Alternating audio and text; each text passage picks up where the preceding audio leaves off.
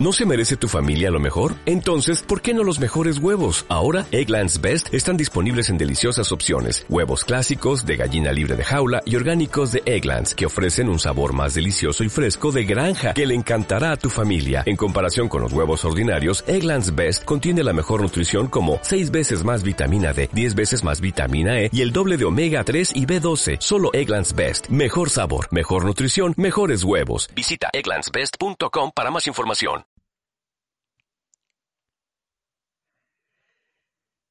Muy buenas noches, pues escucha, estamos en el lonchecito número 306, donde hablaremos de las noticias de la semana, tendremos un invitado especial y si da tiempo hablaremos de la reseña de la semana. Así que, comenzamos.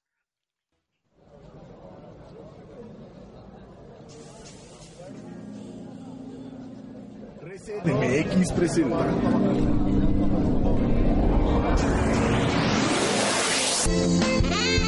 Reset. Videojuegos, cine y tecnología en un solo lugar.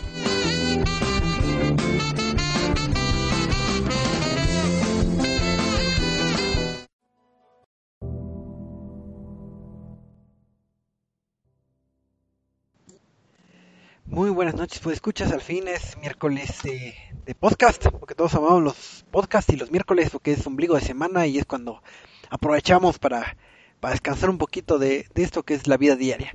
Y pues para, para descansar y disfrutar de estos momentos, qué mejor que una pequeña charla de esto de los videojuegos. Y pues esto no se puede hacer solo, así que les voy a presentar al, al glorioso staff que nos acompaña en esta ocasión. Así que aquí se encuentra el buen Michael. Michael, ¿cómo estás? Hola, ¿cómo están todos chicos? Bienvenidos al podcast de esta ocasión, al bonito launch de Reset. Pues estoy bien, aquí animado, súper, súper entrado con muchísimos videojuegos y con muchísimos eventos, con muchísimas sorpresas, todo muy, muy bien. Así es, el buen Michael ya va a eventos y eso, ya, ya subió en el ranking, ya es medalla bronce. Oh, sí, Así que, bronce y no hice ninguna trampa, ni cambié. ándale, muy bien. Y Michael, la, la pregunta obligada de, de todos los podcasts, para la gente que te sigue y quiere conocerte un poquito más, ¿qué has jugado últimamente? Pues ahorita he estado jugando Overwatch porque pues adicción.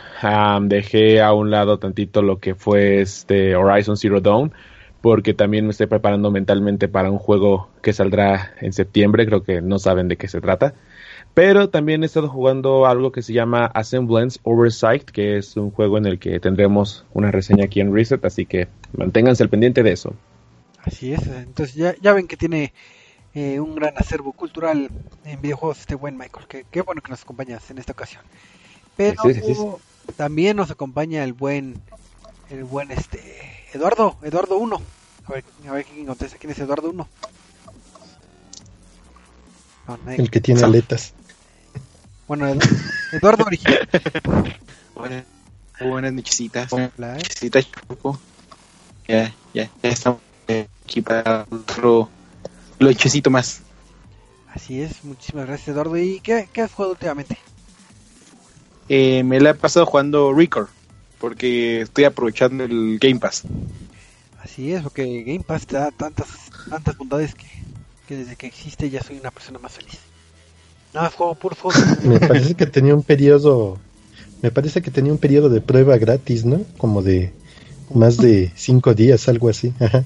Sí, si no me recuerdo son de 15 días Ajá, que hayan sí. probado, pero creo que ya todos lo han probado. Y si no, pues ahí aprovechen el periodo. y- Pero creo que tardas más en descargar el juego que en lo que juegas, pero... Pero bueno, ahí depende del año.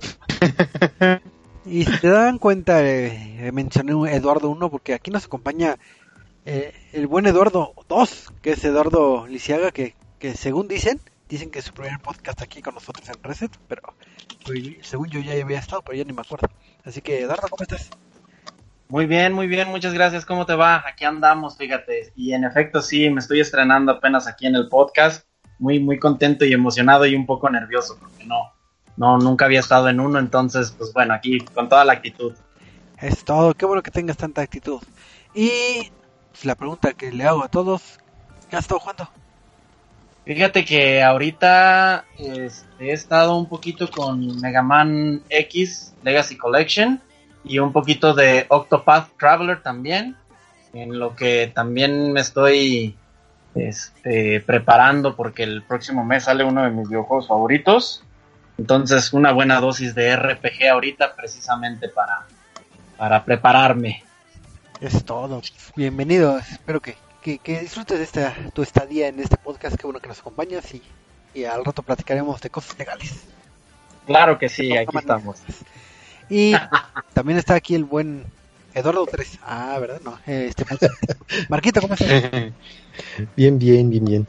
Pues buenas noches, bienvenidos al Reset Lonchecito. Pues inviten a sus amigos que ya empezamos. Ah, Y tenemos buenas noticias. ¿Sí? ¿Cuáles? Sí, sí, muchas, muchas. Bueno, Las que vienen en el bloque de noticias. Ah, muy bien, muy bien. Y Marquito, hoy, como estoy sentido contigo, no te voy a preguntar qué jugaste. Mejor quiero que me comentes los medios de interacción en redes sociales para que todos eh, se pongan en contacto y nos digan qué han estado jugando, eh, recomendaciones y demás. Así que, échatelas. Ah, por supuesto que sí. Tenemos en Twitter arroba resetmx, en Facebook reset.tv, en YouTube reset este mx, eh, creo que sí es resetmx oficial y, o es, bueno, también la de Twitch es resetmx oficial. Muy mal, Marquito. Es casi como un 5. Sí, a excepción de la de YouTube, creo que R. Muy mal, pero bueno, de todas maneras ahí googleen eh, ResetMX y nos encontrarán en todos lados, así que pues ya saben que tenemos contenido en video, tenemos este, reseñas y tenemos de todo un poquito. Así que ahí los invitamos. Sí, que aprovechen, que aprovechen y nos manden sus comentarios y sugerencias para los futuros programas. Sí, porque ahora sí que, que toda retroalimenta- retroalimentación es bien recibida. Pero pues bueno, vamos a... Sí, porque quién sabe quién nos mandó la sugerencia de hacer un podcast del caldo de pollo. No, no sé, ese sí no me la sabía. Me suena Mm. chiste pero no, no entiendo. Así que pues, vamos a pasar ya a lo que es el bloque de noticias. Y, y antes de empezar este bloque de noticias, yo estaba jugando, digo, no me preguntaron ni nada, pero, pero hace unas semanas estaba jugando un juego que me gustó mucho, que, que valdría la pena que existiera secuela y que, que todos deben que haberlo disfrutado, que es un título llamado eh, Child of Light. Es un título muy, muy hermoso, así que se los recomiendo. Y lo malo es que, pues, no está en todas las consolas. Digo, ahorita me podría reír de los que no lo tienen. Por ejemplo, los que tienen el Switch no lo van a tener. a menos que esté errado. Estoy errado. Y de hecho Choco. estuvo disponible de forma gratuita para Xbox y para PlayStation. Pero nada, para Switch, qué bueno. No, sí, Choco, Choco, ¿Eh? ¿Qué, qué pasa? Choco. ¿Qué pasa? Ubisoft se ríe en tu cara. ¿Qué? ¿Por qué? Por- Hoy, o- precisamente hoy, que este, que Child of Light y, y este, Valiant Hearts va a llegar a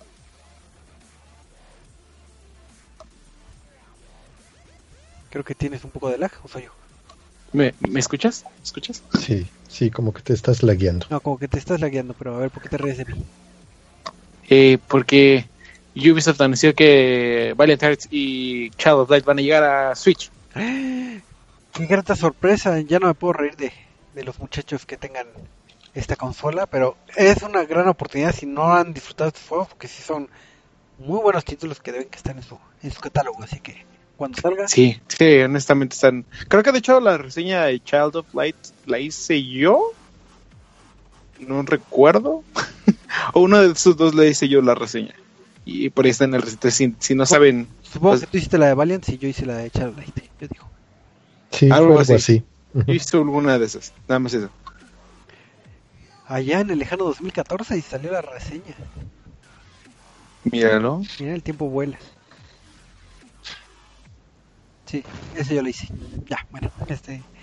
ámbito, ámbito Bueno, cultural. los títulos van a estar disponibles el 11 de octubre eh, para Child of Light y el 8 de noviembre para Valiant, Valiant Hearts. Así es, entonces en esta micro noticia, pues qué bueno, es buena noticia porque, porque sí son buenos títulos y, y es un buen catálogo el que te- ha tenido el Switch que, que por eso lo hace la consola que, que es ahora. Entonces ahora sí que... Sí, de hecho son un par de juegos que gráficamente se ven bastante bien y sí, como dice Choco, son muy hermosos. Igual la temática que traen y tienen muy buena historia. Así es. Esos juegos que lo tienen todo. Y ojalá que sacan mil, mil secuelas. Pero bueno, vamos a pasar a, a otra noticia que eh, hace rato también estamos hablando de un poco de su fanatismo por Overwatch y de seguro también va a haber alguna nota de Overwatch. A ver, Michael. Michael. Claro, bueno, ahora creo que nos vamos a dedicar a tener como un segmento de Overwatch, porque si Eduardo tiene su segmento de Pokémon, ¿por qué no podemos tener el segmento de Overwatch? Que ya saben, es popular. Bueno, Porque ah, Pokémon es más popular. no es cierto, y todos se lo debemos a un bonito hámster, que es hermoso y precioso. Nel, es feo. Tem- Témanle al hámster. Bueno, ah, desde hace una semana se anunció a través de Twitter y de otras redes sociales como Facebook y YouTube, por supuesto, que regresaría una temporada especial, aunque ya casi se va a terminar el verano, pero no importa. A partir de mañana regresarán los juegos de verano en su versión 2018 y estará disponible hasta el 30 de este mismo mes. Ah, ahora estará ambientado en los bonitos terrenos orientales de Busan y tendremos nuevas skins, nuevos emotes, todo lo que sabemos que llegará con este juego, con esta nueva temporada. Pero también hay un detalle muy importante y es que hace unos días, el lunes, se anunció a través de un stream especial, a través del canal de Twitch de Blizzard en Latinoamérica, que llegará una skin especial para el personaje Sombra, que aquellos que no lo sepan, Sombra es el personaje mexicano dentro de su gran diversidad este, de, de regiones de Overwatch. Ah, Sombra tendrá un traje especial que será un, un traje llamado México, en el que eh, todo lo que es el color será temático con la bandera de verde, blanco y rojo, y tendrá el nombre de México también en el mismo traje es importante aclarar que es el primer disfraz eh, considerado como épico. Ah, sí, es el primer tra- traje con rango épico que tiene una ambientación de un país latinoamericano. Tenemos también a Lucio, que es de Brasil, pero pues él no tiene un skin porque pues creo que no les importó.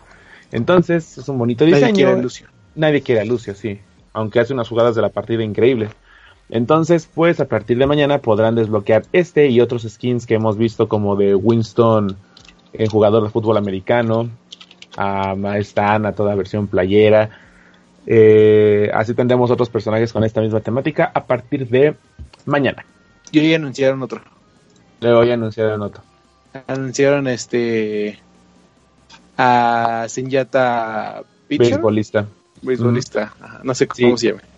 Sí, bueno, yo tampoco sé cómo se llama exactamente el traje, porque sí, igual lo vi, pero me quedé también pensando de, mm, vaya, tiene varias esferas volando, creo que hubiera sido raro ponerle otro tipo de balón, pero bueno. Entonces, si quieren o estos tra- este traje, así como otros, ah, porque también el, el primero que mostraron fue uno de diva con un traje de delfín en su chaleco, así en la espalda. Pues Es es, hermoso. es hermoso, por supuesto. Ojalá le hubieran puesto al hámster un boxercito así muy bien bonis. No, el hámster nada. El hámster no merece nada. El hámster es amor. Así que, pues bueno, eh, los juegos de verano darán inicio el día de mañana. Ahí está. Todos los fanáticos ya saben que, que se van a poner a jugar como locos para sacar esos skins. Digo, yo no, yo no juego Overwatch, sí lo he jugado de vez en cuando, pero ahora sí que juego nada más por ámbito de, de diversión, pero no, no presto atención a los skins, y todas esas cosas. Pero mi pregunta Mm. es, yo que no soy un conocedor, eh, el desbloquear un traje épico eh, necesita una, un requerimiento especial o es nada más de que, de que Aleatorio. aleatorio, Cajitas. cajitas. Es aleatorio. Ah. Es aleatorio o también lo puedes conseguir con la misma moneda del juego que te van dando también en las, en las loot boxes. Y pues un traje épico no cuesta tanto, llega a costar como 500, 700 puntos, por decir un número. Pero hay otros que alcanzan los 1000 o los 2000, entonces pues no está tan caro a pesar de ser un traje súper exclusivo y solamente de una corta temporada. Ahí está. Pues ahí está. Yes. Ya me llenaron de cultura, aunque yo no, sé jugar. Nada sé que jugaba con, con la que cura. Información que cura. No, no me acuerdo cómo se llama la de las alas. Mercy, de seguro. Ah, pobre Mercy. Sí. Con el único que he jugado. Pero bueno. Eh, pues vamos a pasar a otra, a una- a otra noticia que, que vamos a tocar el, el, rubro del anime, porque siempre el, al buen Marquito le gusta hablar de, de esas temáticas. ¿Y qué nos tienes que contar de Crunchyroll? Ah, pues tenemos noticias interesantes de Crunchyroll. Últimamente hemos estado subiendo a la página las noticias acerca de los estrenos que han llegado en verano, pero pues esta vez trata acerca de las series de animación que ya van a venir con doblaje latinoamericano. Y pues ahorita acaban de llegar dos series nuevas. Ya previamente habían caído la serie de Roca Grapes of the Six Flowers, también Elfen Lied, también ya tenemos con doblaje al español latino, bueno, el clásico español que ya conocen de Caballeros del Zodíaco y demás. Pero bueno, ahora tenemos dos series nuevas que van a tener doblaje al español. De hecho, ya lo tienen y está disponible para que los vean en sus 12 capítulos. Una es Saga, Saga of Tanya de Evil y el otro es Free y Watobi Swim Club. Así que ya pueden ir a, darles una mirada por si no los han visto y como que no les late mucho estar leyendo, pero disfrutan el doblaje latinoamericano, pues ya están disponibles. Ahí está súper bien, digo, y es una digo, noticia que comúnmente siempre nos dan lo que son los subtítulos, pero para que hagan doblaje sí es algo eh, bastante tardado, pero qué bueno que, que... Sí, de hecho ya de hecho, ya hay un buen catálogo de series con doblaje al español, además de los ya mencionados. Mm, ok. Y aparte, fue buenas las series las que agarraron, que bueno, al menos la de... Si es la de Free la que la que yo conozco, digo, sí pegó bastante, es la de la de natación, ¿no? Si no mal recuerdo. Sí, sí, es la primera temporada.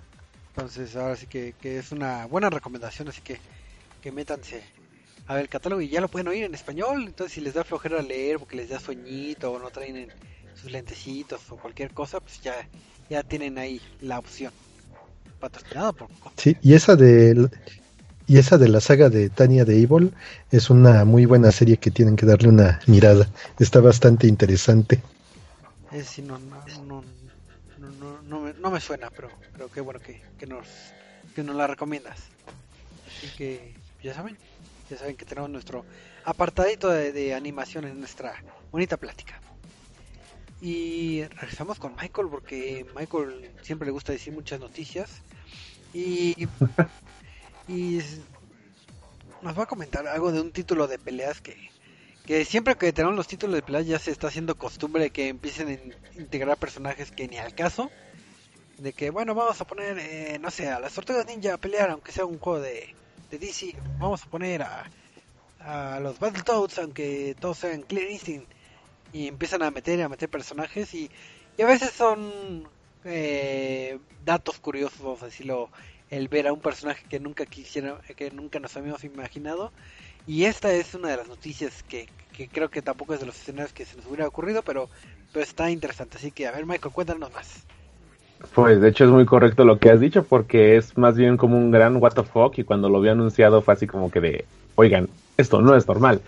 Pues bueno, como saben, eh, Tekken 7 tiene un roster en donde se invitan algunos personajes de otros videojuegos, así como tiene cuatro personajes que han sido invitados de la serie de Street Fighter, o sea, Bandai y Capcom como que pues no nos imaginamos cómo podrían hacer esta mancuerna, pero también tenemos a un personaje de Final Fantasy, este Noctis del Final Fantasy XV, que la salió recientemente. Pero para mantener como el espíritu vivo de este juego, se ha anunciado un segundo pase de temporada en donde llegarán cinco nuevos personajes para que puedas agregarle aún más a los 43 personajes que ya tienes disponibles. Para empezar tenemos a Anna Williams, que es la protectora de Kazuya Mishima, y Lei Wulong, que este personaje ya había aparecido en otra entrega de Tekken. En este mismo avance también se mostró un poquito de la imagen de Noctis como invitado. Revelaron al final en una de las casillas de sorpresa en donde estaba, como que empezaron a hacerle un zoom poco a poco a esta misma casilla que estaba en rojo y de repente se escucha un silbido que aquellos fanáticos de una serie de zombies, drama, pero más drama que zombies, conocerán. Y es que el personaje de Negan de la serie de The Walking Dead también va a estar en este videojuego. No se sabe exactamente si tendrá eh, la voz del actor Jeffrey Dean Morgan, pero en el avance se escucha, o sea, es probable que sí. Y pues posiblemente su estilo característico que es muy agresivo, muy violento y pues ya saben, los que hayan visto la serie, a Lucille con su ansias de, de sed de sangre porque es un bat vampiro, pues va a aparecer en este juego. No esperaríamos que alguien así llegara a un título en donde la violencia no es como tan predominante, al menos no como en un Mortal Kombat, pero pues será una combinación interesante que podremos ver. No hay fecha confirmada todavía para esto, pero y todavía faltan que se anuncien otros tres personajes. Pero por el momento es la información que tenemos hasta ahorita y pues aquellos que les guste este personaje y que sean casualmente fanáticos de este juego de peleas van a disfrutarlo. Pues sí fue este sorprendente la, la noticia que comúnmente eh, estamos acostumbrados a que sea en el ámbito de videojuegos los, los invitados especiales de, de los juegos de peleas, pero digamos que, que rompa esa brecha y, y ya traiga personajes de serie de películas así, pues sí es un añadido plus. Y digo, y creo que de la serie de, de Walking Dead es de los personajes más este eh, más ilustres, vamos a decirlo, más este recordados para bien o para mal.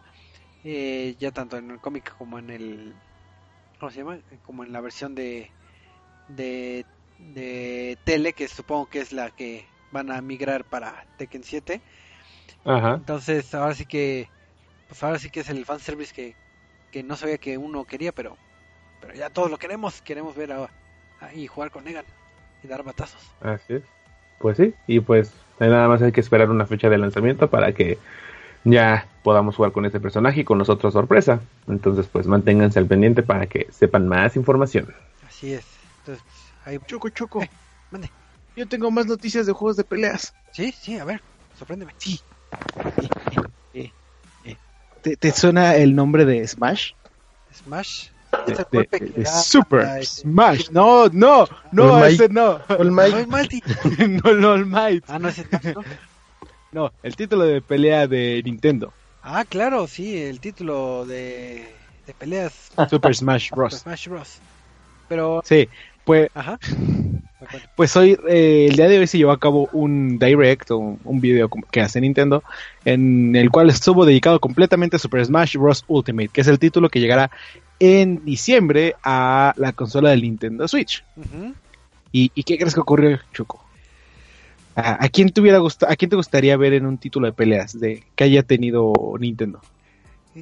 A Kratos. ¿Ido o nuevo? Que haya tenido Nintendo. Que haya tenido Nintendo. Bueno, o sea, que, que haya tenido la, eh, que haya estado en la consola de Nintendo. Ah, hijo. Ah, hijo. pues, este, pues, estaría padre alguien de Castlevania, ¿no? Pero no creo que hagan eso. Está muy loco. Choco, violento. porque no, sí, sí, sí podrían. ¿Sí? Y de hecho lo hicieron sorprendiendo a todos.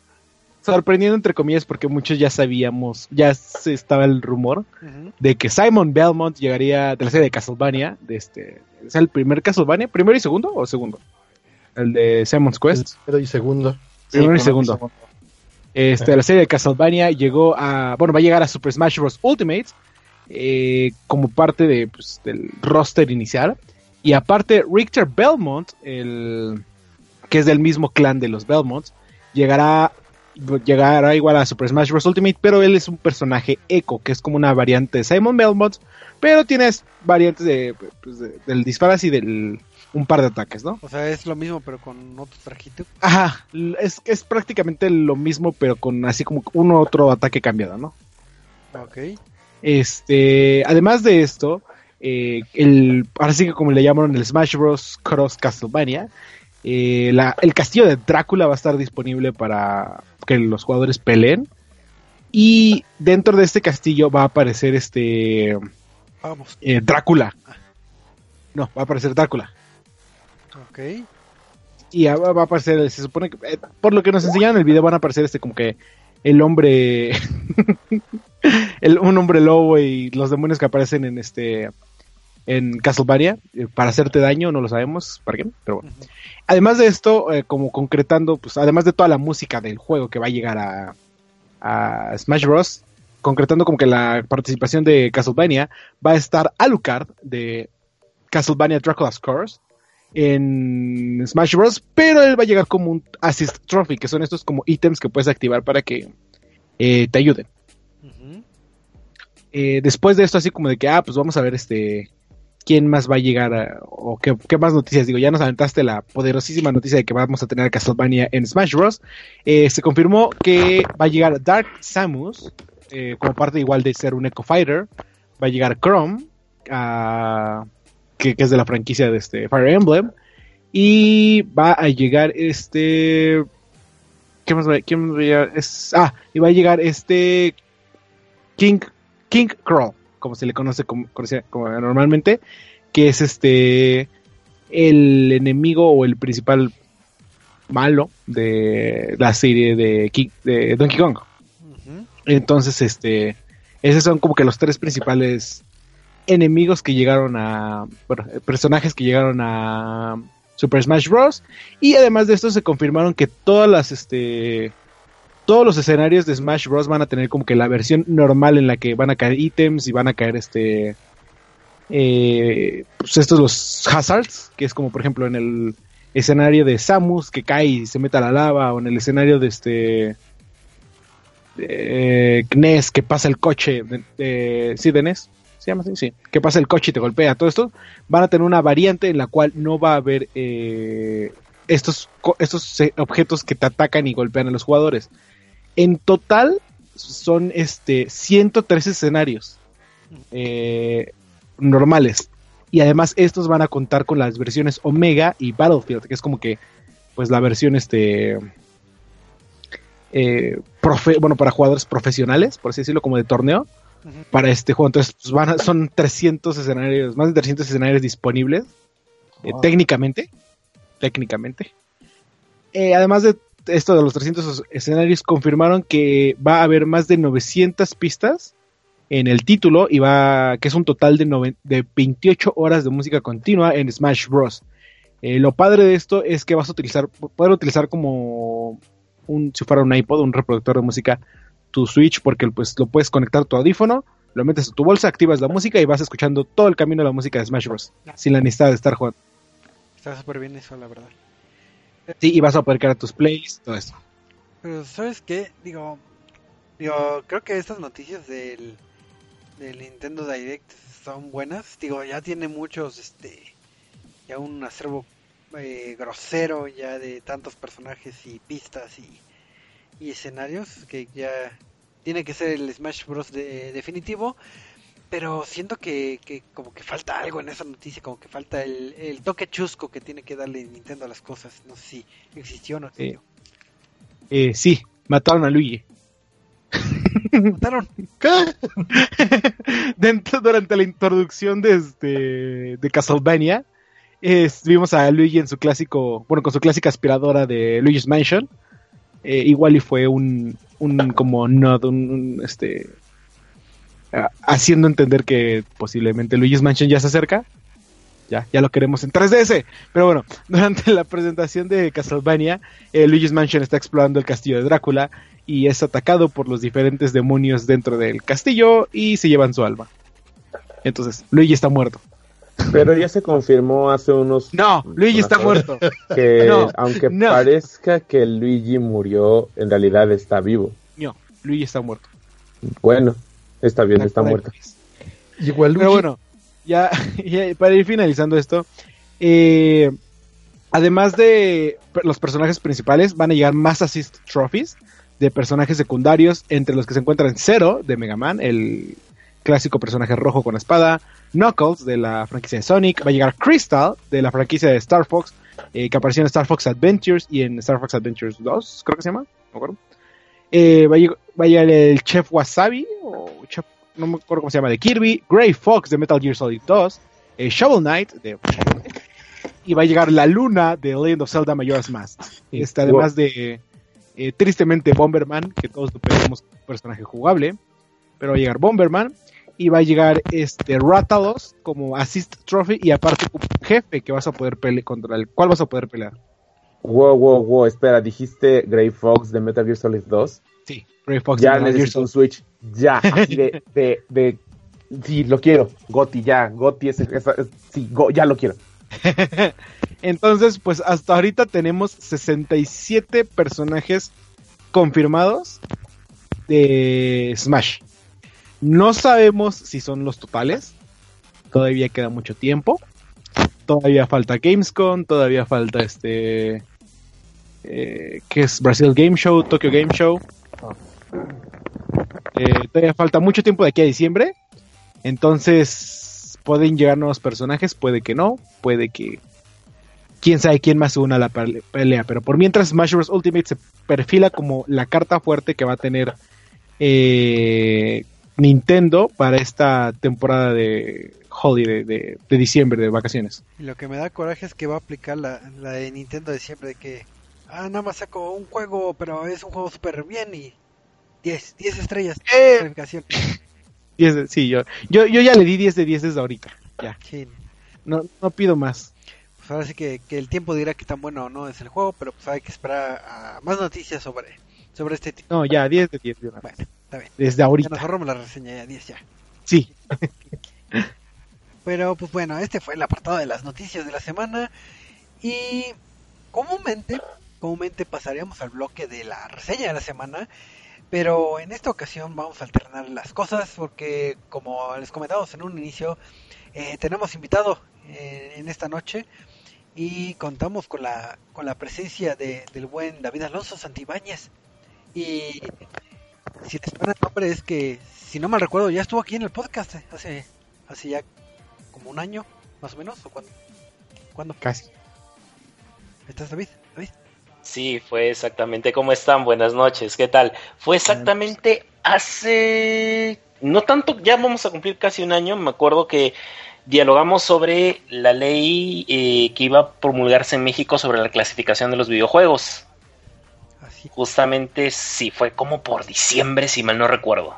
Así es, y Sí. Y aquí hace el triunfal regreso al podcast, porque no, para los que no, no eh, tuvieron la oportunidad de escuchar ese podcast, les recomiendo que lo busquen, porque ahora sí que eh, este David tiene un gran acervo cultural en el ámbito de las cosas legales, donde muchos de nosotros no somos expertos, pero en aquel entonces estuvimos hablando de la legalidad de los videojuegos, pero en esta ocasión va a cambiar un poquito la, la temática, porque creo que el buen David, digo, ya, ya tiene su experiencia en el ámbito legal y enfocado a lo que es este eh, videojuegos. Creo que en su momento estuvo apoyando a, a los chicos de, de Dead Bauer, si no mal recuerdo, en, en, ámbitos legales. Ya me corregirá si estoy diciendo mentiras.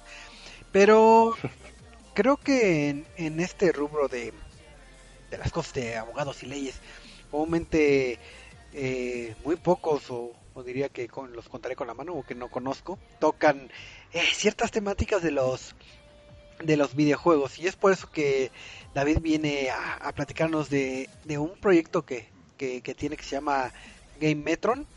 Sí, sí, uh -huh. este, sí pero, Game Metron, pero sí. Pero a ver, para que nos platique qué, qué es esto o, o, o ¿Con qué se come? ¿O es un juego? ¿Qué es? A ver, bueno, en primer lugar, nuevamente buenas noches. Muchas gracias a, ustedes por la invitación. Eh, también buenas noches a las personas que nos escuchan, a su público. Eh, me siento muy feliz en esta oportunidad justamente para, para poder hablar de esto, de, de Gametron, como decíamos. Bueno, eh, si bien el nombre suena muy pegajoso, por así decirlo, Gametron en realidad es la primera consultora jurídica especializada en derecho de videojuegos, eSports, juegos de mesa y rol de Latinoamérica. Y podemos decir que somos orgullosamente mexicanos. Gametron inició sus actividades aquí en México.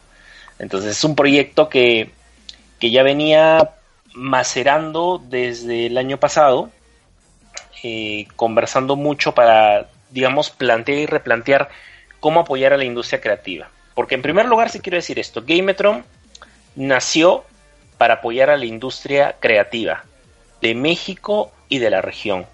Nosotros lo que queremos, o sea, nuestro principal objetivo es, vamos a proteger e impulsar esta industria, vamos a cubrir todos los aspectos legales, vamos a asesorarlos, ayudarlos, para que finalmente ellos sigan lo que mejor, sigan haciendo lo que mejor saben hacer, que es entretenernos. ¿Y por qué, por qué justamente iniciar Gametron ahora? Porque el campo, la industria aquí en, en, la región, en Latinoamérica y especialmente en México, está creciendo muchísimo. A pasos agigantados, diría yo. Se está pronosticando incluso un ingreso de solamente consumo de más de 10 billones de dólares para este año.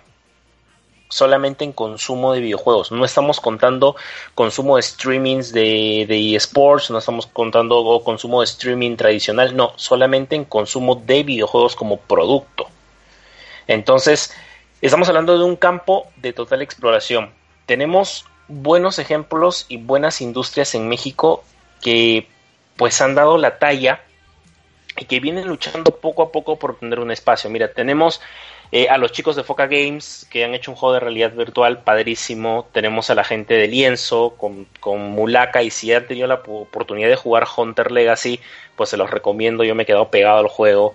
Eh, hay, hay, un sinfín, eh, los chicos de Mecha Studios, por ejemplo, que están a punto de sacar un juego esperadísimo que es Neon City Rider, eso deja pensar de que no solamente ellos están haciendo videojuegos, hay muchas empresas haciendo videojuegos, pero ¿cuál fue el problema? Y era lo que yo lograba entender y lo que muchos de ellos me platicaban. Me decían, ¿sabes qué, David? No hay una empresa que se encargue de ver los temas legales. O sea, tenemos de dos sopas.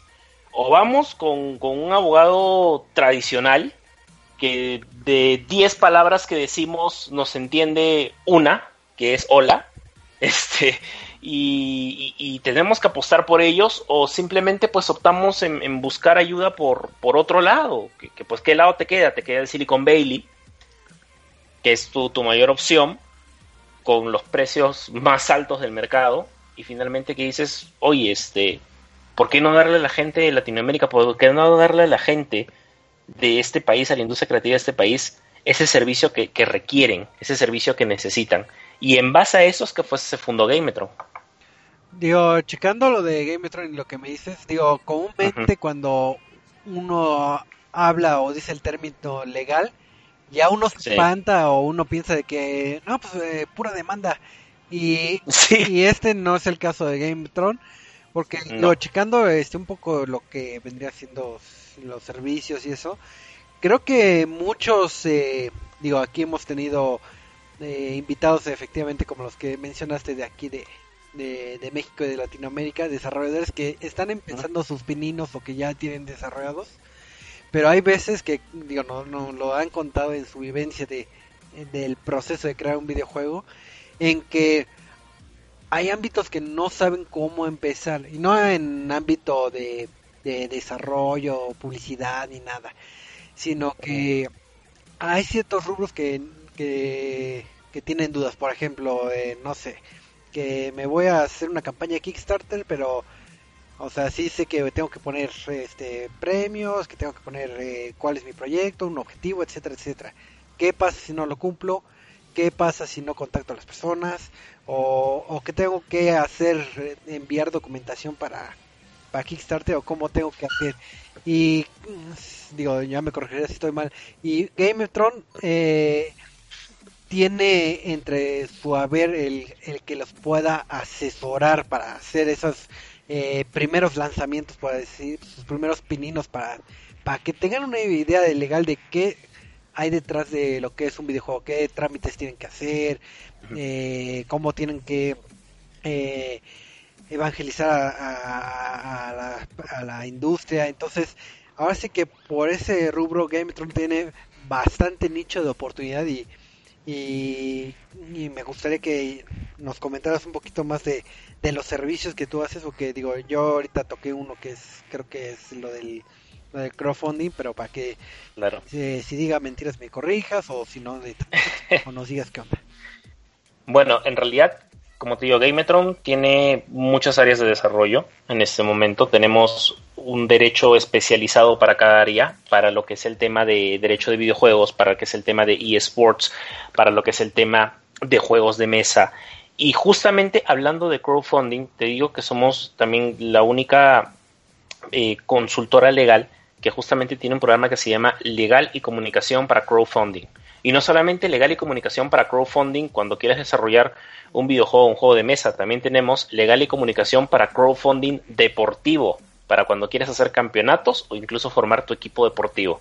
Te asesoramos desde el primer momento, o sea, para que sepas cómo vas a llevar tu campaña, respetando las normativas que te señala cada una de las empresas, que sepas exactamente cuál va a ser el porcentaje, los pros y los contras de hacer este crowdfunding de determinada manera, eh, qué problemas tendrías si no cumples, porque es cierto, eh, en el crowdfunding tú tienes unas promesas que cumplir, pero ¿qué pasa si no cumples justamente esas promesas?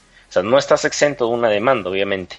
Eh, y, nosotros nos centramos en esa parte, en decirte, vamos a guiarte para que justamente tu proyecto tenga éxito. Y te guiamos en un antes y en un después.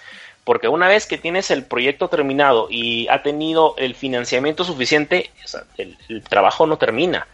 O sea, el trabajo no termina hasta que ese videojuego esté en el mercado.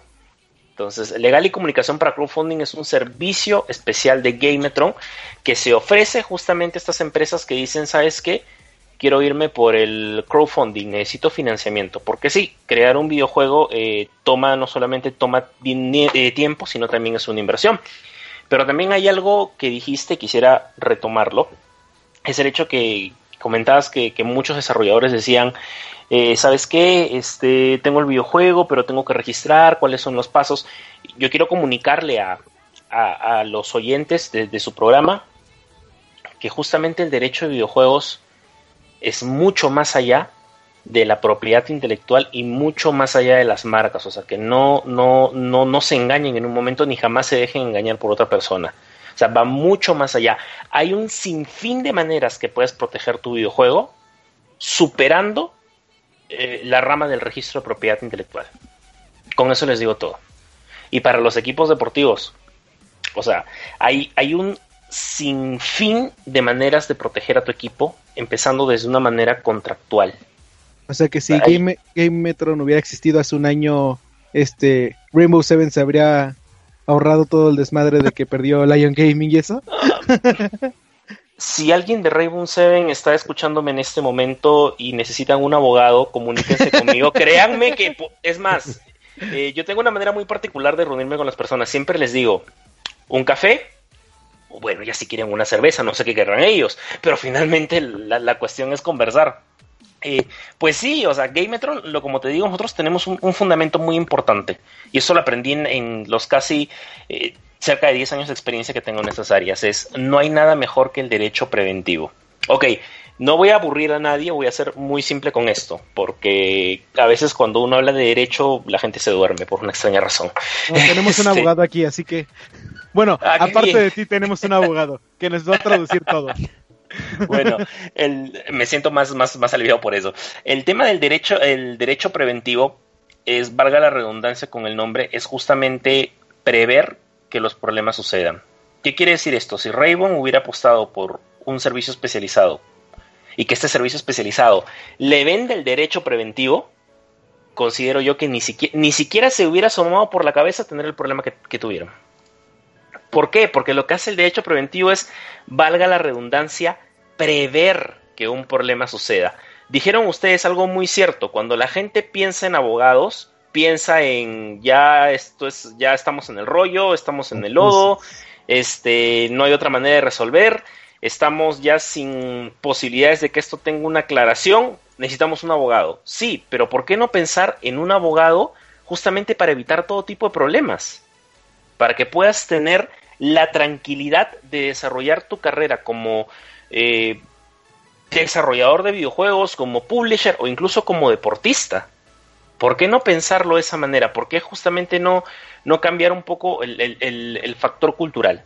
O sea, Gametron, sí, sí, lo quiero decir, Gametron, dentro de los tres sistemas que maneja, está el tema del sistema eh, preventivo, que es algo muy, muy de, de, Estados Unidos, muy de Europa, porque justamente lo que buscan es evitar el problema. O sea, ir a juicio es costoso. Es menos costoso evitar ir a juicio. ¿Ok? Pero también tenemos otro sistema, que es el sistema LegalTech, que esto es un sistema que nació en Europa y donde nosotros empleamos las tecnologías para hacer que las distancias y el tiempo no sea un impedimento. Tenemos, eh, no me gusta usar la palabra clientes, mucha gente lo sabe, yo prefiero usar la palabra usuarios del, del, servicio y tenemos usuarios del servicio que están en diferentes partes de la República, en Baja California, en Guadalajara, en Chihuahua, incluso aquí en la Ciudad de México, y se siente muy feliz con el sistema LegalTech porque no necesito yo tomarme un avión para ir hasta Baja California a darles un asesoramiento. Podemos conectarnos por una vía como Skype, como Yoyo o un sistema seguro donde podamos tener una videoconferencia, tener el asesoramiento, ellos pagan por ese servicio y todos felices, ganamos tiempo. Y eso es lo importante, eso es, eso es lo que lo que me gusta ofrecer a la industria, es el tema de ganen tiempo porque eso es lo importante. Un, un día perdido, horas perdidas. Imagínate, estás en la misma Ciudad de México y vas a gastarte 3, 4 horas en el tráfico para ir a una reunión. Un abogado tradicional te lo va a decir, no, ven a mi oficina o yo voy a tu oficina. Y pues la distancia entre Azcapotzalco y Taxqueña, pues no sé, creo que en ese ratito tendría como 50 partidas de Overwatch, o sea, es así sencillamente, o sea, este, y que les digo, no, ¿sabes qué? Yo estoy en Azcapotzalco, imaginemos, tú estás en Taxqueña, ¿por qué no tener una videoconferencia en este momento? Es lo mismo, pero es darles la confianza de que justamente utilicen las tecnologías como la utilizamos de manera tradicional para comunicarnos, para obtener un servicio de calidad. O sea, lo que quiero que sepan es que Gametron tiene en sus servicios toda la experiencia que yo he ido acumulando y creando durante 10 años. O sea, ustedes van a estar adquiriendo un servicio de calidad, un servicio diferenciado, pero también un servicio acorde a las demandas que necesitan. Yo tengo Eso sí se los digo. dos dudas. Ahorita que estás tocando el- un tema importante de tu experiencia. Eh, eh, en- digo, comúnmente digo, no, no soy experto en la materia, pero no es algo así como de que, ah, estuve cursando en la universidad y me dieron este mi cátedra de, de ámbitos legales en videojuegos o que haya mucho acervo cultural hasta donde yo sé, digo, no, no me he empapado del tema. Creo que ahí la bibliografía o, lo que es este los conocimientos son más eh, difíciles de, de conseguir y principalmente infiero creo yo que mucho de ese acervo cultural que has adquirido es a través de estos 10 años. Eh, mi, mi pregunta es, por ejemplo, tú tal vez ya tienes el acervo cultural de qué es un videojuego, cómo se pueden dar eh, estos ámbitos legales, suponiendo de que pues, ahora sí que tienen un, un staff de ámbito legal, todos son este videojugadores o conocen de la jerga o, o hacen como un tipo de levantamiento y ya tú los asesoras o, o cómo se dio ese todo ese eh, conjunción de, de conocimiento enfocado en videojuegos. Bueno, el conocimiento que yo fui adquiriendo durante 10 años se basó mucho, en primer lugar, en el aspecto experiencia. En el experto, perdón, disculpa la expresión, en el aspecto de la productividad dentro de un estudio jurídico. Cuando yo empecé mi formación académica, eh, valga la redundancia, yo odiaba las firmas de abogados. O sea, llegué a estudiar derecho por un consejo de mi padre, eso sí lo tengo que decir. Pero yo odiaba las firmas de abogados. O sea, ¿por qué, lo- por qué los odiaba? Porque justamente eran muy, muy este, eh, tradicionalistas. O sea, muy, muy el hecho de, de la corbata y el derecho no puede ser cambiado. Sin embargo, en ese, en ese trayecto fui conociendo gente que, que me decía, no, sabes qué, el derecho se aprende estudiando, pero se ejerce pensando. Y comenzaba a pensar diversas alternativas. Yo tengo que agradecer mucho a mi universidad en primer lugar, porque si alguien en, mi país de origen, eh, que no sé si alguien recordará por las entrevistas anteriores, yo soy residente mexicano, pero soy peruano de nacimiento. Eh, si alguien en mi universidad de origen me está escuchando, es bueno que lo sepan. Yo agradezco porque recibí durante seis años una formación corporativa, una formación empresarial. Y una industria de videojuegos no se diferencia de cualquier otra industria porque sigue siendo una empresa. Entonces, en primer lugar, uno tiene que entender cómo funciona una empresa. Una empresa tiene una mentalidad muy diferente a la que puede tener una persona que busca un caso por demanda de alimentos o porque cometió un delito. Una empresa piensa diferente. Y en segundo lugar, mi pasión por los videojuegos fue lo que más me ayudó a aumentar estas cosas. Confieso que yo soy un desarrollador de videojuegos frustrado. Cuando yo quise estudiar desarrollo de videojuegos no había la carrera en, en mi país. Creo que la única opción que tenía era irme a Estados Unidos y en ese momento pues para decirlo bien, con las justas sabía hablar español. Entonces, olvídate que podía hablar inglés. Entonces, sí era, sí era una cuestión un poco difícil para mí, pero eso no me, no me desmotivaba seguir aprendiendo sobre los diversos temas de cómo se desarrollan los videojuegos, cómo funciona la industria, cómo funciona el mercado, y empecé a mezclarlo poco a poco con lo que iba aprendiendo de mi formación académica y mis prácticas profesionales. Entonces yo decía, ok, si una empresa se desenvuelve de esta manera, puedo aplicar la misma cosa en los videojuegos y muchas veces me da cuenta que no era así. Que a veces el derecho muchas veces no se había adaptado a los videojuegos, no se había adaptado ni siquiera a la tecnología. Entonces comenzaba a buscar respuestas alternativas dentro de lo legal. Lo que me sorprendió mucho fue que cuando decidí buscar un libro sobre derecho de videojuegos o un libro sobre eSports o un libro sobre juegos de mesa para que me dijera finalmente qué es lo que debía hacer, no encontraba nada. Absolutamente nada. Entonces dije, caray, sí hay un campo muy fuerte para trabajar. Entonces sí, digamos inconscientemente se mezcló mi pasión geek con esto a lo que podemos llamar derecho. Y busqué durante mucho tiempo adaptarlo.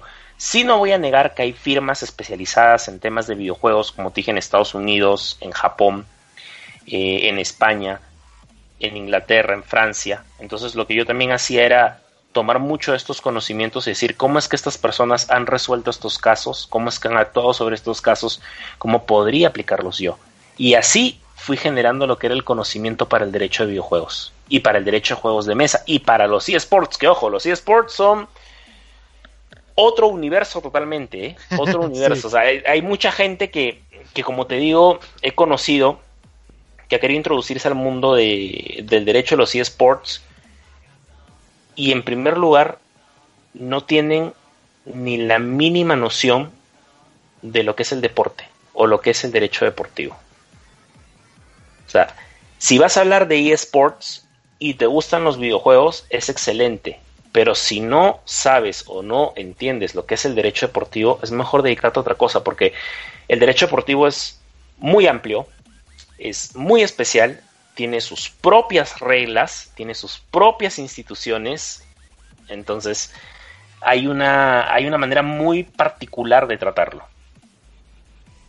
Ok, eh, digo, entonces se podría decir que tus conocimientos de, enfocados aquí en videojuegos, eh, poniéndolo como en ámbitos legales, este, serían como que eh, tú tienes el conocimiento de varias ramas, vamos a decirlo, digo, quiero entender, eh, intentar entenderlo, digo, porque ahorita sí, sí, de hecho, de hecho sí. Y, y otros que son más como de derechos de marca o derechos de... sí. ahí tienes ahora sí un gran servo, ¿no? De hecho, de hecho lo que dices es cierto, o sea, por eso cuando yo, cuando em, se envían los brochures hacia las empresas, como brochures de los servicios del videojuegos o algo, siempre recargamos en una frase que es que justamente la estructura legal de este tipo de derecho es multifacética. Eh, el tema de propiedad intelectual, si lo dominas para ver estas ramas, está bien, pero la propiedad intelectual solamente es el 3% del tema. Entonces el 3 no es nada, es el 3% del tema. Si vas a ver temas de, de eSports, el tema del derecho deportivo es fundamental, pero no lo es, no lo es todo. O sea, te falta, por ejemplo, ver lo que es derecho tecnológico, derecho contractual, derecho laboral, tratar de tener un poco más de conocimiento en lo que es marketing también, cómo se maneja el tema de la publicidad, cómo se maneja el tema del marketing, entender el tema de las marcas, entender el tema de, derecho civil, o sea, es multifacético, es, es una cantidad increíble de ramas, por eso justamente te decía de que no, no podemos ver al derecho de estas industrias con una sola fuente de, de una sola manera. O sea, hay que ampliar los horizontes y entender que se presenta un universo completamente diferente. Yo en una conferencia en, el Talent Land, justamente que se realizó en, este año en Jalisco, eh, dije una frase que, que era exactamente que el derecho de la industria creativa debe ser la evolución de todas las ramas del derecho, porque es en, es en el único ámbito donde todas las ramas del derecho se meten. Pues o sea, imagínate que, a ver, imagínate que que sea un equipo de League of Legends, ¿ok? Que el derecho de videojuegos sea un equipo de League of Legends y necesitas a tus cinco soldados diferentes, equilibrados y que sabes que vas a ser un equipo equilibrado. Ok, de una manera así, vamos a verlo así. O sea, si tienes puro espadachín no vas a hacer absolutamente nada.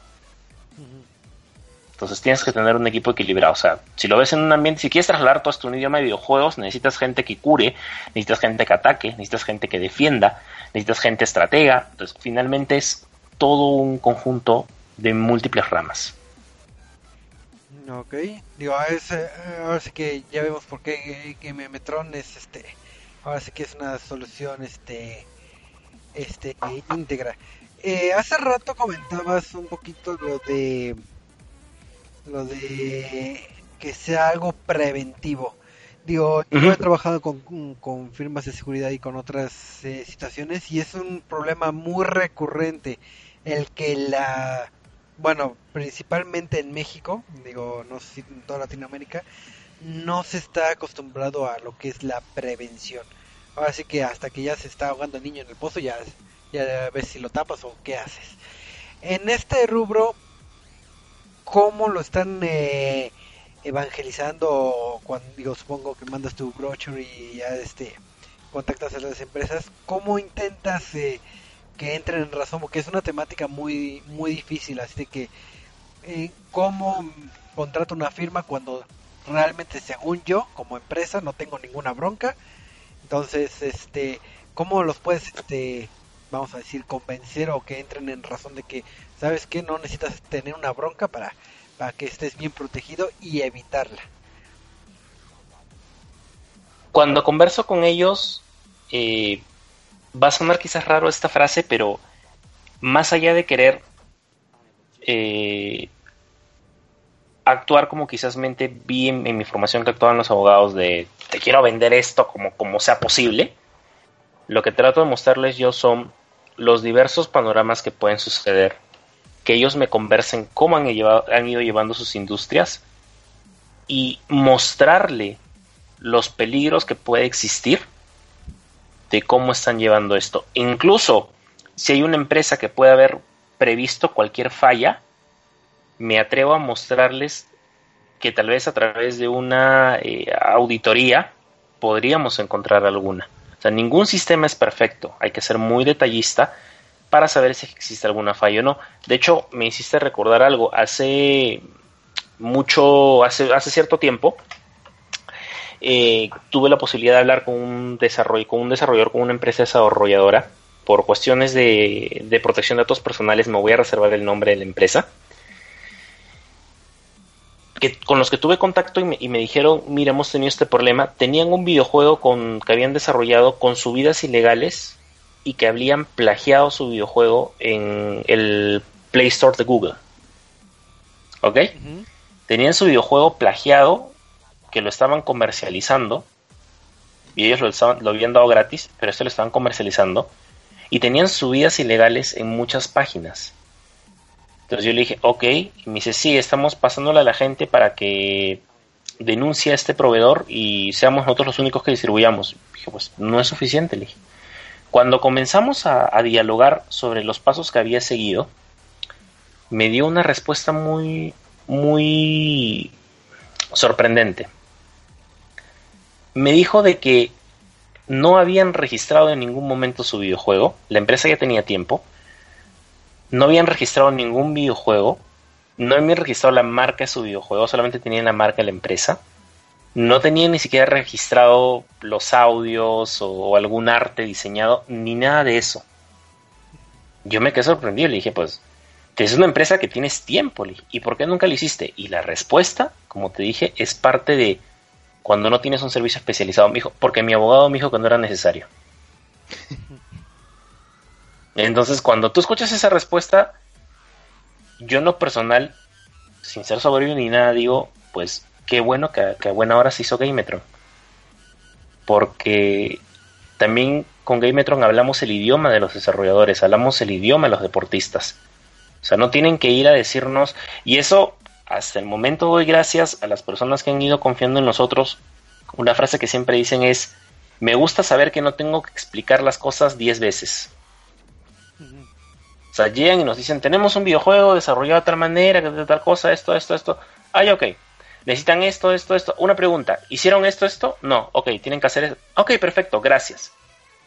O sea, saben cómo actuar y no tienen pues que estar llegando y decirle a una, a una, a un abogado, decirle, ¿saben qué? Desarrollé un videojuego en Unity, pero usé puro Creative Commons y en este momento no sé qué hacer. El videojuego lo subí a Play Store y pues mire, tiene como un millón de descargas, pero estoy comercializando un videojuego con contenido Creative Commons, creen que me metí en problemas, no sé qué hacer.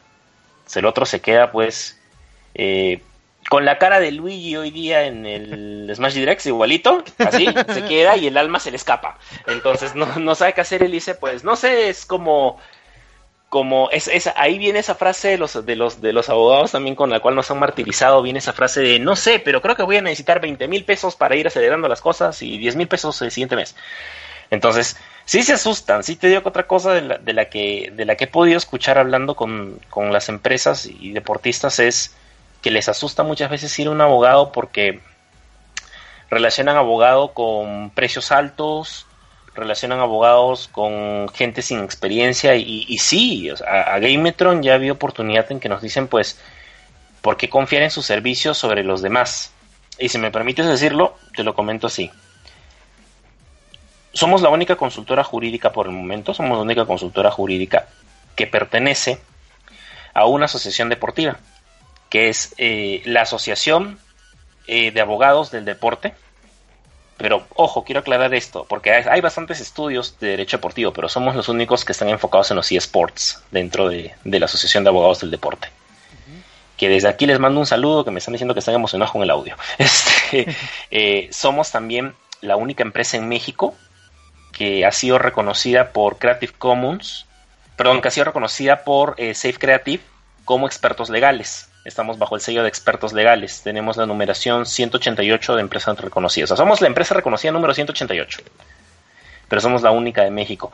Y adicionalmente apoyamos mucho el tema de la investigación en las ramas del derecho del entretenimiento y de los eSports con Andetic, la Asociación Mexicana, eh, perdón, la Asociación Multidisciplinaria de Abogados en Derecho y Tecnologías. Entonces, si tuviera que darte credenciales de la empresa, esas son mis credenciales. O sea, nos hemos esmerado para que justamente la gente sienta confianza en los servicios que está adquiriendo y sepa que también hay instituciones que justamente respaldan esos servicios. Digo, ahora sí que esas credenciales son muy fuertes las que las que comentas, añadido a, tu expertise que tienes por eh, a través de los años, pues ahora sí que, que te hacen un servicio confiable y único. Ahora sí que, que estás muy especializado que ahorita tocaste el tema de, de los costos. Eh, que comúnmente cuando uno se acerca a un abogado piensa que van a cobrar, como tú mencionabas, 20 mil pesos o que el 30% de lo que gane de la demanda se lo va a quedar el abogado y, y va a salir un ojo de la cara. En este rubro, eh, digo, eh, entre los escenarios que, que, que, te enfrentas tú como consultoría está, por ejemplo, los que apenas inician como en en un Kickstarter, que es uno de los ejemplos que tocamos al inicio. Eh, y en ese, en ese paso, pues si te estás eh, publicando en un Kickstarter es porque te falta lo que es el ingreso eh, monetario, que no lo tienes de inmediato. el que te acudan a ti como consultoría y que seas especializada es sinónimo de que ¿sabes qué? Porque tengo esta credencial, esta credencial, esta credencial y esta expertise y te voy a solucionar los problemas, es sinónimo de que, ¿sabes qué? Soy más caro que una consultoría este, jurídica normal o, o estás a la par del, no sé, de, de ciertas consultorías de, a ver si, de legales, porque obviamente tú me vas a resolver los problemas, porque tú eres, este, ahora sí que tienes los conocimientos que no tiene nadie más. ¿Es sinónimo de que es caro? Digo, porque lo valga o no lo valga, o, o en ese ámbito, como, como, ¿cómo te vendes?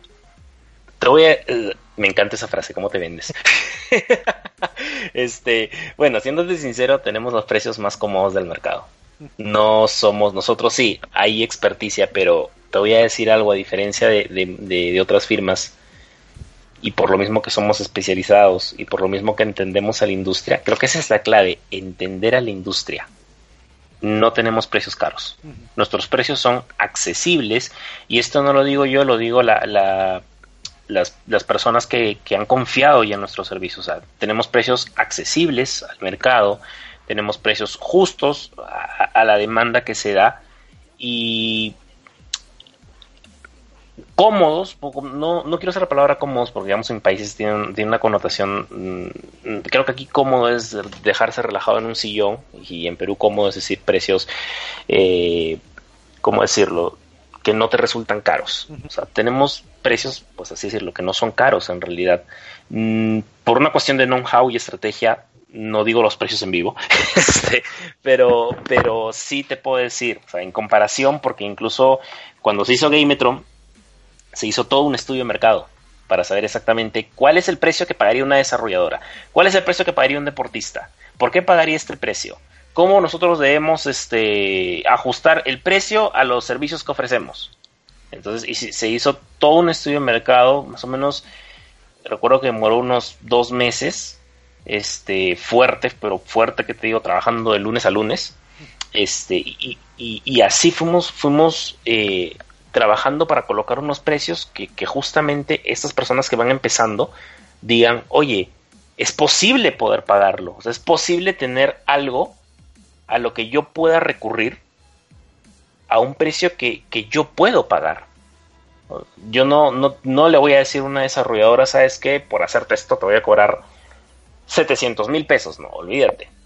O sea, en primer lugar les rompo las ilusiones. O sea, les destruyo las decisiones. Y esa no es mi función, esa no es la función de Gametron. Como te digo, nuestra función es que esta industria crezca, que, que cada día sea, sea una industria potente. Yo me imagino, aquí sinceramente, yo me imagino aquí en menos de 10 años, que México esté produciendo juegos que puedan competir, así te digo, con, ya hay juegos que pueden competir.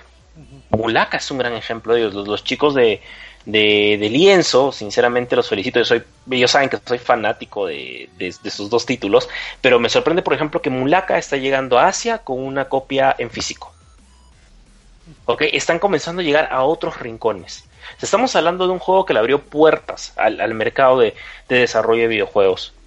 Entonces yo me imagino en menos de 5 años muchos videojuegos con la misma proyección o incluso mayor, que digamos pues que no nos sorprenda, así te digo, que no nos sorprenda que, un Vixelium Games, estos muchachos de, Chihuahua, desarrollen un videojuego que está compitiendo en ventas con el último videojuego de Ubisoft.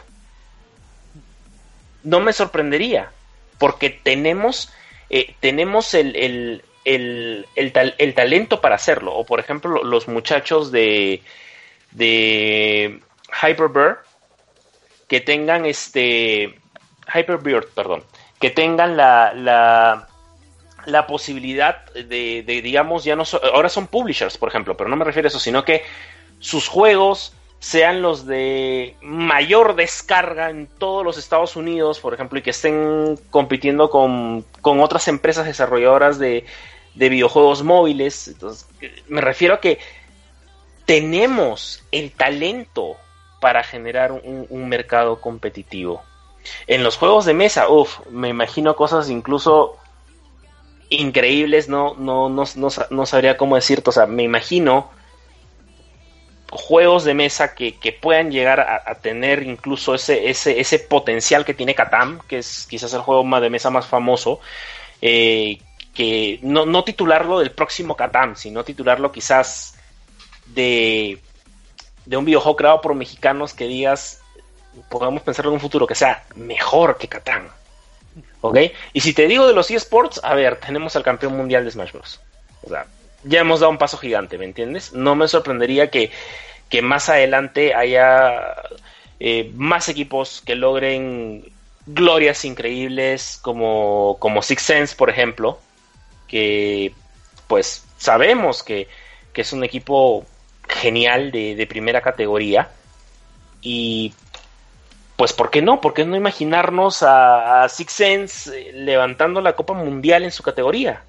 ¿Me entiendes? ¿Por qué, por qué no, no imaginarnos eso? ¿Por qué no imaginarnos este eh, otros equipos de, de eSports como, como Terra Gaming o Xenoside Gaming o, o imaginarnos a, a, los chicos también de...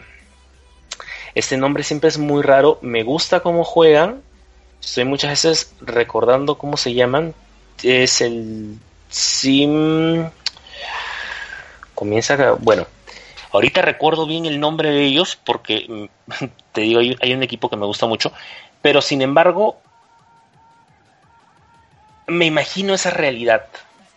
Pero ¿sabes también cómo es posible llegar a esa realidad? Si se cuenta con el apoyo, siento que con el apoyo legal debido ya me acordé. Team Ordo Equitum. Me gusta cómo juegan mucho. Me gusta cómo juegan mucho. Si alguien de Team Ordo Equitum me está escuchando, por favor revisen su correo. Este, ya les envió un brochure y estoy con muchas ganas de que podamos conversar. Eh, también está Pixels.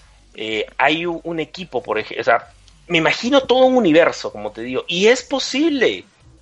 Porque tenemos talento. O sea, tenemos talento para esto y para más. Pero ¿sabes cuándo han crecido las industrias talentosas? Han crecido cuando han tenido, vamos a decirlo así, la defensa legal suficiente o la asesoría legal suficiente para crecer. quiero que, puedan escucharme y, y, se los digo de corazón. No tengan temor de contactar a Gametron. Nosotros estamos felices de que puedan contactarnos, que nos sigan contactarnos, de poder dialogar con ustedes y decirles de que estamos aquí para que la industria crezca. Nosotros es, lo que nosotros queremos es que la industria crezca. Hace, hace unos, hace unos eh, días Picture, Pictoline sacó una infografía diciendo pues los jugadores de esports ganan 1.5 mil millones de dólares al año, que tienen chefs y que tienen esto, y comenzó a aparecer mucha gente diciendo, oye, sí, que, que hay temas de esports, que, que, los esports no son un juego, que, los esports este, generan mucho dinero, ahora creen ustedes que los esports son una cosa de niños. A ver, los esports jamás han sido una cosa de niños, los esports sí generan dinero, pero Gametron no está por el dinero que generan los esports, Gametron está porque ve potencial en los esports, ve potencial. Desde el momento en que existe una Federación Nacional de Deportes Electrónicos en México, te das cuenta que hay un futuro por delante increíble increíble. Entonces nosotros queremos estar ahí para apoyar a toda esta industria, para que crezca, para que no tenga ningún problema y cuando vean sus carreras al tope digan, ¿saben qué? Confíen en un servicio que me ayudó a seguir creciendo. Eso es lo que queremos nosotros. confíen en un servicio que los va a seguir, los va a ayudar a seguir creciendo. Así que yo tengo una pregunta. Sí, a ver, Eduardo. Este, hace ratito cuando estabas platicando como de los servicios que ofrece este Gametron, en cuanto a nos platicabas de este de crowdfunding que los acompañas en el proceso del de lanzar la campaña bueno como que lanzar la campaña y comunicación y todo esto. Este Game Metro cuenta con eh, alianzas con este diferentes tipos de compañías llámense como de eh, sí esa comunicación llámese de publicidad eh, de de distribución, como es en el caso de este Hyperbird o cosas así, para llevar como que un, servicio más allá? ¿O ustedes nada más están ofreciendo por el momento todo lo que es este relacionado con la materia legal? No, bueno, nosotros sí sabemos que hay áreas que las cuales necesitamos también apoyos de especialistas. De hecho, nosotros tenemos eh, partnerships, eh, otras instituciones, otras empresas con las cuales vamos eh, formando, con que vamos formando alianza y con las que ya tenemos alianza por una cuestión estratégica, no voy a decir sus nombres, pero, te puedo decir, pero te puedo decir, por ejemplo, que una de nuestras eh, alianzas fuertes es justamente una empresa que ve 100% temas tecnológicos. Y dentro de estos temas tecnológicos ve temas fintech. Ok. Es una, si no es una, es la mejor de México. Y ve temas fintech. Y es nuestro partnership. Así que el crowdfunding no deja de ser un tema fintech. Es por decirte uno de nuestros partnerships. Sí, sí, sí. Entonces, pero por ahí, por ejemplo, tú dices, eh, finalmente tienes un asesoramiento de gente que tiene mucha experiencia también con el tema del fintech. Ojo, y si finalmente quieres apostar por criptomonedas, nosotros conocemos también el área, pero también tenemos un partnership para esto. Ok. Y, y la otra que tengo es este, por ejemplo, mencionas que tienes eh, el apoyo, por ejemplo, para equipos de esports y de que a ti lo que se te hace como que más eh, no, no, no como decirlo más fácil, sino como más apropiado por la por la velocidad y por el tiempo que tardarías en apoyar a algún eh, alguien que requiera del servicio es de que ya llevas a cabo la llamada y todo esto. Eh, no es tanto así presencial, pero por ejemplo, digamos que este un equipo deportivo te llama hoy y te dice, ah, sí, queremos que nos apoyes para realizar los contratos y todo esto, eh, llevar a cabo la, la marca, ¿no? Vamos a estar compitiendo aquí en México. Y al día de mañana te dicen, oye, ¿qué crees que vamos a expandirnos y nos vamos a expandir este a, a Inglaterra y vamos a abrir una allá? Entonces, este, por ejemplo, eh, tú puedes ayudarlos en todo lo que se, como hay una diferencia de cómo se lleva a cabo el derecho, eh, la diferencia entre el, para que algunos lo entiendan, el romano germánico y el Commonwealth. Ustedes tienen así como que la capacidad para apoyar ya no tan solo aquí en México, sino un equipo de aquí o una empresa de aquí les dice, quiero expandirme, quiero llevarme, ir a estar en Europa, ¿ustedes tienen la capacidad para acompañarlos en esa transición? Sí tenemos la capacidad para acompañarlos en esa transición, te lo puedo asegurar. Porque justamente nosotros, como te digo, no solamente partnership, sino experiencia acumulada durante todo este tiempo. Tenemos la capacidad para hacerlo. Y Ojo, si bien Gametron funciona bajo un sistema LegalTech, no hay ningún inconveniente de reunirnos de manera presencial. Incluso si el equipo nos dijera, queremos reunirnos de manera presencial para poder eh, dialogar sobre este tema, por ejemplo, para hacer los contratos, ver temas de expansión, eh, ver temas, por ejemplo, vamos a contratar jugadores menores de edad, necesitamos mm. también ver el tema de sponsorización, el tema de, de, sesión de derechos, necesitamos ver el tema del registro de marcas y este un montón de cosas, pero necesitamos reunirnos de manera personal, no hay ningún problema, incluso para su comodidad se asista a la gaming house para que ellos sigan entrenando y no pierdan tiempo. Simplemente hacen una pausa a sus entrenamientos y ya está Gametron ahí para ayudarlos. Ok. Sí. Este, no sé si alguno de ustedes tenga otra preguntilla por ahí. Si tienen, por favor, me encantaría cualquier pregunta que tengan. Espero más bien no ser aburrido porque a veces cuando uno habla de derecho, cuando uno habla de derecho, a veces sí la gente como es lo que no quiero que, se aburran especialmente. Bueno, pero eh, aquí es como que el tema de que, ok, puede que a algunos este, no les sea tan interesante como si estuviéramos hablando de que nos aventáramos todos el programa de Smash, ¿no?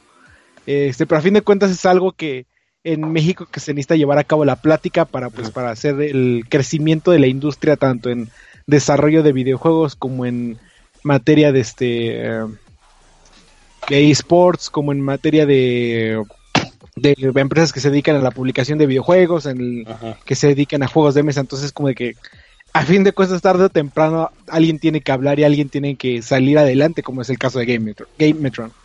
De, justo, perdón que haga una pausa, dijiste algo muy particular. Hoy día cuando veía el, el Smash Direct antes de ir a la oficina y ver y, y, ver esta esta fascinación de de cómo se llama de de esa nueva modalidad de voy jugando y de pronto el nivel va a mutar. A cambiar. Por ejemplo, estoy jugando en en Hyrule y de pronto me mandan a, no sé, a la pista de Mario Odyssey y finalmente termino en Congos.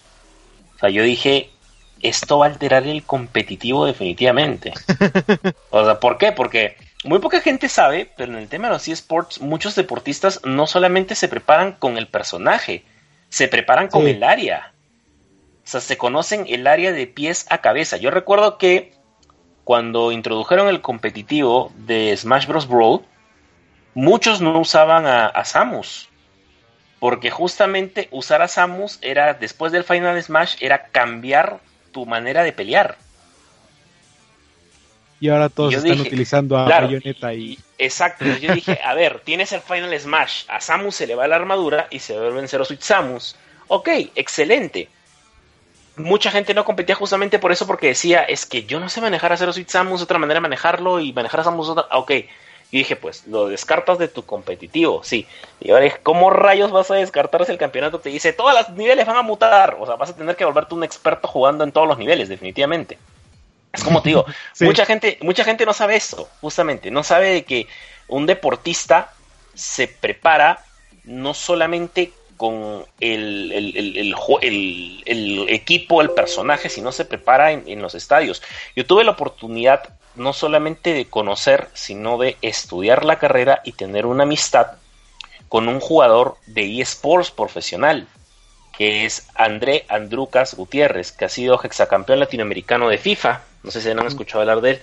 Eh, André justamente era una persona que entrenaba con el mismo equipo con el que iba a campeonatos, pero también entrenaba con otros equipos y yo comencé con él, en él comencé a ver muchas cosas y dije, si él que juega FIFA hace esto, ¿cómo hacen otros jugadores? Tuve la oportunidad de conocer a otros jugadores que, jugaban a Street Fighter, que jugaban a Tekken, eh, y veía yo cómo podían ser unos eh, chingones manejando a Ryu, pero si la competencia también elegía a Ryu y sabía que, que podía conocer todos los movimientos, tranquilamente cambiaban a Kami o cambiaban a Chun-Li, o ya si quieres cambiaban a Vega, que es muy complicado manejar, y sabían cómo pelear, o sea, si sabes manejar a Vega tienes la vida solucionada, o sea, puedes manejar lo que sea, o sea, siempre digo eso, si sabes manejar a Vega puedes manejar lo que sea, eso sí, mis respetos, nadie usaba Rugal cuando jugaban King of Fighters y esa es gente que se respeta realmente, así que deportista no usa Rugal, eh, pero sí, como te digo, poca gente sabe eso, pues, yo lo vi en Smash hoy día y dije, estoy seguro que en un campeonato van a colocar ese tipo de, niveles. Y esto va a alterar el competitivo, lo va a volver muy, muy famoso entre, entre los, los fans y lo va a volver muy exigente entre los deportistas. Sí, completamente de acuerdo. Así es, entonces ya aprendimos mucho de videojuegos y de cosas legales. Entonces ya para ir cerrando lo que es este eh, este bonito podcast, este ya eh, eh, esperaría que, que buen David nos dé los ya lo que vendría siendo su despedida, conclusiones y principalmente si alguien quiere ponerse en contacto con, con Game Metron, ¿dónde los pueden buscar? ¿Hay algún correo, una página de internet o Eh, claro que sí. En Gametron tenemos tres redes en este momento. Tenemos Facebook, Twitter y LinkedIn. Nos pueden ubicar simplemente como Gametron. Se escriben Game, como Game, como Game en inglés, Game. Metron. Simplemente, todo junto, Gametron. Así nos encuentran en Facebook, en Twitter y en LinkedIn. Y si desean comunicarse con nosotros, solamente escríbanos a info.gametron.com Estamos activos desde las 9 de la mañana hasta las 6 de la tarde, hora Ciudad de México. Escríbanos y con mucho gusto van a tener una respuesta inmediata. Y un dato bien importante. Por favor, confíen en un servicio especializado. Nosotros estamos aquí para apoyarlos, para ayudarlos a hacer crecer como industria para que sus carreras como deportistas o la formación de sus clubes de ligas esté completamente protegida legalmente y puedan seguir haciendo, como dije en un, principio de esta entrevista, sigan haciendo lo que mejor saben hacer, que es entretenernos. Así que les repito, nos encuentran en Facebook, Twitter y LinkedIn como Gametron simplemente y pueden escribirnos a info@gametron.com es, pues ahí, ahí tenemos los datos de contacto, entonces ahora sí que sigan. Eh, no todos somos expertos en la materia, pero para eso hay personas y ahí ya, ya tenemos esta consultoría que, que nos puede ayudar y los puede apoyar mucho en, en todo lo que es su desarrollo ya de eh, videojuego, juegos de mesas y demás. Entonces, pues qué, qué gustoso este contar con tu compañía, este David, y que nos hables otra vez de temas legales porque todos no a no a ustedes más bien eh, muchas gracias por por el espacio muchas gracias por el tiempo por interesarse para que justamente esta industria que a la cual todos queremos eh, pueda estar informada y sepa que existe un servicio dedicado a ellos. Gracias de verdad por ese tiempo y gracias a, a, sus oyentes también por darse la oportunidad de poder escuchar sobre lo que es Gametron. Ya saben dónde nos encuentran, viralicen esto y aquí estamos para ayudar a la industria, para crecer junto con la industria. Así es, pues, muchísimas gracias David. Y pues ya vamos cerrando lo, lo que es el podcast, así que rápidamente despedidas y, y anuncios este, comerciales de, de aquí del staff de Reset. Así que Eduardo 1, este, ¿qué pasó? Eh, anuncios parroquiales y despedida. Este, bueno chicos, pues muchísimas gracias por acompañarnos y muchísimas gracias David por estar una vez más aquí con nosotros. No, ustedes, este, muchísimas gracias. Y pues ya saben que los esperamos el próximo eh, miércoles para otro lonchecito, no sé de qué vayamos a hablar. Y el viernes, eh, ya ni quiero decir horario porque luego me traiciona mi compu, pero por ahí de las 7 voy a estar este streameando, no sé si voy a streamear Overcooked, eh, Overcooked 2 o a lo mejor empiezo a jugar Dead Cells en Xbox. Ahí está. Depende de qué, qué, qué, qué se deje grabar, qué no se deje grabar. Pues ahí está, ahí está el buen buen dato cultural de, nuestras transmisiones. Este Marquito, despedidas. Ah, pues igual muchas gracias por habernos acompañado en este lonchecito. Igual gracias a David Santibáñez por habernos ilustrado en toda esta materia legal de videojuegos, que muchos no teníamos conocimiento de esto, pero pues ahora que lo sabemos, pues ya lo podemos difundir. Igual los esperamos la próxima semana para otro lonchecito, pero más cerca va a estar el Reset Cine. Los esperamos el martes a las 9 de la noche. Así es, gracias Marquito. Eh, Eduardo 2, despedidas también, rápido. ¿Qué tal? Hola, no, pues, no, no, no participé mucho, muy interesante la plática, muchas gracias David. Como te comentaron, yo soy uno de los, de los abogados aquí del, del, grupo. Este, nada más que yo estoy más especializado en lo que es la materia de amparo y la materia laboral. Este, me pareció bastante interesante todo lo que comentaste y sobre todo muy impresionado este, por la terminología este, y los nuevos conceptos que, viniste a, plantear y que me hacen interesarme un poco más este, al, proponer este nuevo concepto ¿no? que mencionabas, derecho de videojuego, de videojuegos, que jamás lo había escuchado, este, y que en, hasta, en, eh, hasta un momento dado llegué a pensar que las nuevas generaciones de abogados que compartimos este pasatiempo, esta pasión, pues podemos interesarnos también para, para ofrecer ese, ese tipo de, de, conocimientos para que esta industria, como bien lo mencionas, siga en expansión. De verdad, muchísimas gracias por la plática, estuvo bastante, bastante interesante. A ustedes nuevamente muchísimas gracias por la invitación. Eh, entiendo su programa es, es como dicen ustedes, mucho de, videojuegos, de tecnologías que le den un, pequeño espacio a, este, a esta a este aspecto del derecho, a un tema que pues a algunos también podría resultarles un poco pesado, pero como decían, importante también para una industria en crecimiento, eh, que le den ese espacio es, es algo pues de verdad también que les agradezco yo como fanático de la industria y como deseo de esta empresa, de verdad, muchas gracias a ustedes por esta oportunidad. Pues nos va a encontrar muchísimas gracias a ti y ya me falta alguien más. Ah, eh, Michael, Michael. pues igual, este, muchísimas gracias David por tu charla. Mencionaste los puntos importantes sobre lo que es el conocimiento legal, los conocimientos sobre esports que se necesita distribuir de manera correcta en nuestro país, ya que es algo que está creciendo constantemente en otros lugares como en Estados Unidos o como en Europa. Y si muchas veces ya nos han dado los datos y números sobre el crecimiento que hay precisamente en la materia de esports, por ejemplo, México también está empezando a entrar en esa, en esa rama. Entonces es importante que todos podamos conocer y aportar un poquito para que, al menos como siempre digo, no sea nada más un entretenimiento que sea ponerse enfrente de la pantalla y perderse por horas. Porque a este punto ya empieza a tener una conexión muchísimo más fuerte con el impacto social en general. Y pues muchísimas gracias a todos por estar en este bonito launch. Recuerden que, como un anuncio especial, eh, este fin de semana se va a iniciar la segunda beta de Call of Duty Black Ops 4. Y pues si se puede. Eso era lo que iba a jugar. bueno, ahí está el anuncio. Y de hecho, si se puede, este, igual si puedo hacer un pequeño stream de eso, también sería bien, para que vean como las dos caras de cómo se juegan. Y pues muchísimas gracias por acompañarnos aquí en Reset Launch. Así es, muchísimas gracias a todos por su tiempo y, y principalmente digo a todos los podescuchas que nos están escuchando ya sea en vivo o que nos escucharon a través de los recalentados, a través de iTunes, eh, eh, iBox y en, todos los medios que estamos ahí publicados. Muchas gracias por su tiempo, que eh, si no es por ustedes no estaríamos aquí eh, platicando de esto que es, que es los videojuegos, pero pues ni modo, se acabó el tiempo. Este fue el lonchecito número 306, así que pues, nos estamos viendo la próxima semana. Nos vemos, hasta la próxima. Bye.